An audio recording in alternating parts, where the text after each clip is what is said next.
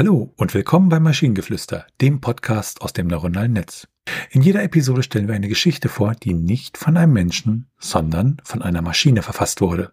Und damit kommen wir zu unserer heutigen Geschichte über essbare Wolle. Es war einmal eine kleine Stadt namens Wolleton, die für ihre prächtigen Schafsherden und ihre wunderschöne Wolle bekannt war. Die Menschen von Wolleton waren stolz darauf, dass ihre Wolle die weichste und flauschigste in der ganzen Welt war. Aber eines Tages passierte da etwas Seltsames. Die Wolle begann sich zu verändern. Sie wurde nicht nur flauschiger, sondern sie begann auch köstlich zu riechen. Die Menschen von Wolleton konnten es kaum glauben, als sie die Wolle probierten und feststellten, dass sie tatsächlich essbar war.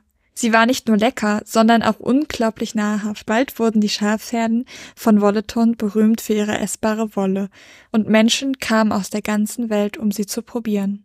Ein besonderes Ereignis war die jährliche Wolle-Essen-Wettbewerb.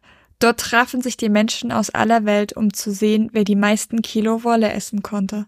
Die Teilnehmer kamen in allen Größen und Formen. Einige waren dünne und athletische, andere wiederum waren groß und beleibt. Jeder, der das Essen von Wolle ernst nahm, war willkommen. Eines Tages kam ein Mann namens Max in die Stadt. Er war kein gewöhnlicher Mann, denn er hatte eine besondere Fähigkeit. Er konnte so viel essen, wie er wollte, ohne jemals zuzunehmen. Sobald die Menschen von Wolleton davon hörten, luden sie Max ein, an ihren jährlichen Wettbewerb teilzunehmen. Max akzeptierte die Herausforderung und trat gegen die anderen Teilnehmer an. Doch die Wolle von Wolleton war so köstlich, dass sich Max überessen hatte und umkippte. Die Menschen von Wolleton waren schockiert und dachten, er wäre tot. Doch Max stand plötzlich auf und sagte, das war das beste Essen meines Lebens. Von da an wurde Max ein Einwohner von Wolleton und half den Menschen dabei, ihre essbare Wolle auf der ganzen Welt zu verkaufen. Und so wurde Wolleton zu einer bekanntesten Stätte der Welt und die Wunderwolle zum beliebtesten Lebensmittel der Welt. Ich hatte die ganze Zeit beim Hören der Geschichte das Gefühl, dass die schmeckt bestimmt wie Zuckerwatte, diese Wolle. Ich weiß nicht, das war so die ganze Zeit. Wie schmeckt die Wolle bei dir in deinem Kopf? Ja, Zuckerwatte. Ah, okay, also ist das. Wir haben vielleicht den großartigsten Satz in dieser Geschichte bekommen, den wir jemals hatte. Jeder, der das Essen von Wolle ernst nahm, war willkommen. Großartiger Satz. Man will ja zum Wolle-Essen-Wettbewerb, ne? Und ich dachte, Max stirbt schon wieder nach unseren Dark Turns, die letzten Geschichten. Aber nein.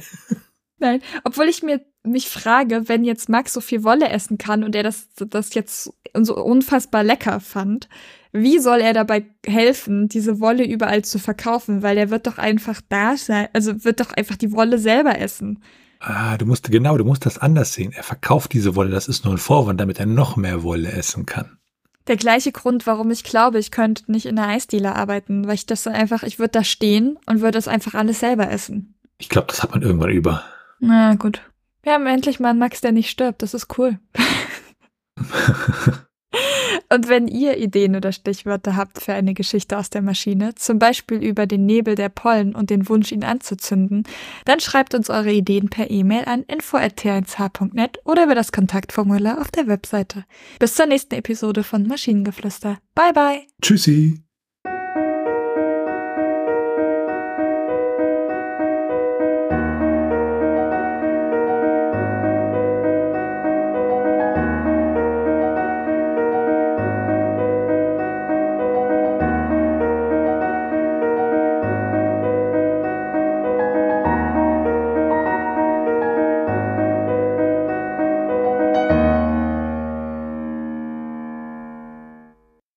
Eine Produktion von Tone Age.